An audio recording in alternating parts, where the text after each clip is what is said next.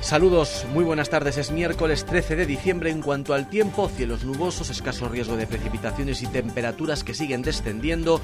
Hoy en la zona centro y sur no se superarán los 7 grados. Las máximas en las zonas de montaña serán de 4 positivos y helará de madrugada.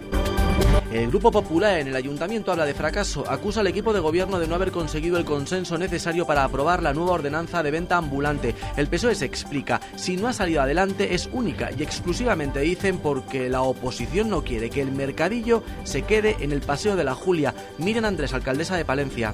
No entendiendo la postura del PP que hizo un borrador de ordenanza en el 2020, si ustedes recuerdan, y mantenían el mercadillo en la zona de la Alameda. Desde luego ahí hay un grupo de presión con el resto de grupos políticos. La alcaldesa insiste en que no se moverá y recuerda que hay un informe de tráfico que habla de la idoneidad de ese emplazamiento.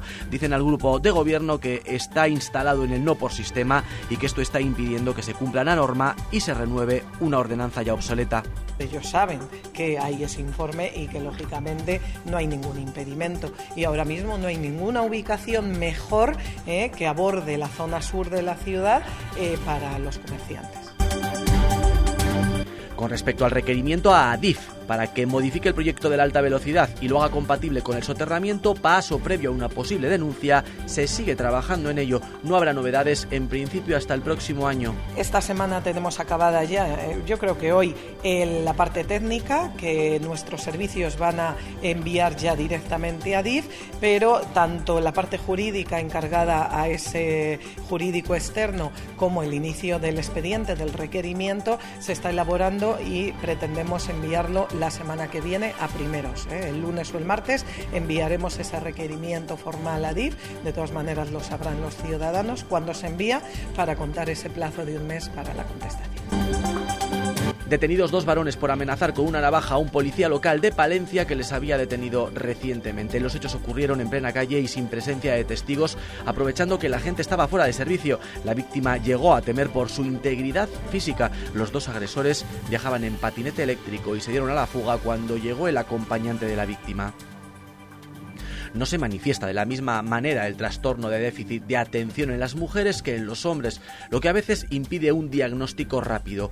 Niñas, mujeres y TDAH es el libro que aborda esta realidad y que busca evitar que se cronifique en la edad adulta por no detectarlo en los primeros años. Un libro que ha impulsado la asociación de este trastorno en Palencia. Cada dos niños diagnosticados tenemos una niña, mientras que por cada eh, varón adulto tenemos una mujer. ¿Por qué? Porque a las niñas no se las ve.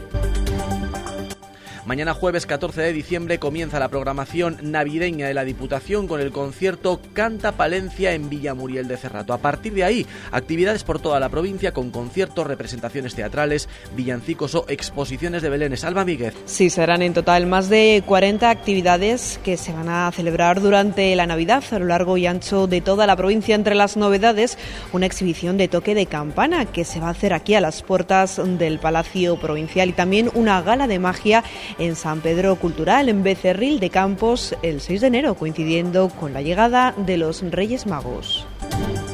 Trascendió ya ayer en la gala de los premios del deporte el premio al mejor deportista que fue finalmente para Isabel Nieto, campeona del mundo por equipos en karate y tercera en el Campeonato de Europa de Turquía. Bueno, muy orgullosa de todo el trabajo que llevo haciendo estos años, que, que al final es lo que te hace ver ¿no? todo el esfuerzo que, que ha valido la pena. Además, y como ya adelantó ayer la 8 Palencia, les podemos contar quién será la persona que sustituirá a Marco Justo y se pondrá al frente del Thunder lo que queda de temporada en ACB. Se trata de Luis Gil, sevillano de 52 años, hasta ahora ha sido integrante del cuerpo técnico de la selección española de baloncesto de Escariolo. Además, y sin cambiar de deporte, nueva derrota del Thunder ayer en Vitoria frente al Basconia. A pesar de ir por delante durante los tres primeros cuartos, el partido se les fue en el último, pero esta vez sí hubo partido. Alberto Apadilla, ayudante del entrenador del Thunder.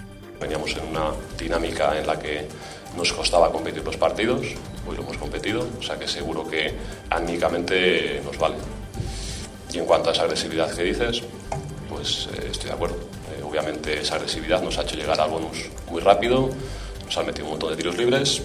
Toda la actualidad de la capital y la provincia aquí en Vive Radio Palencia.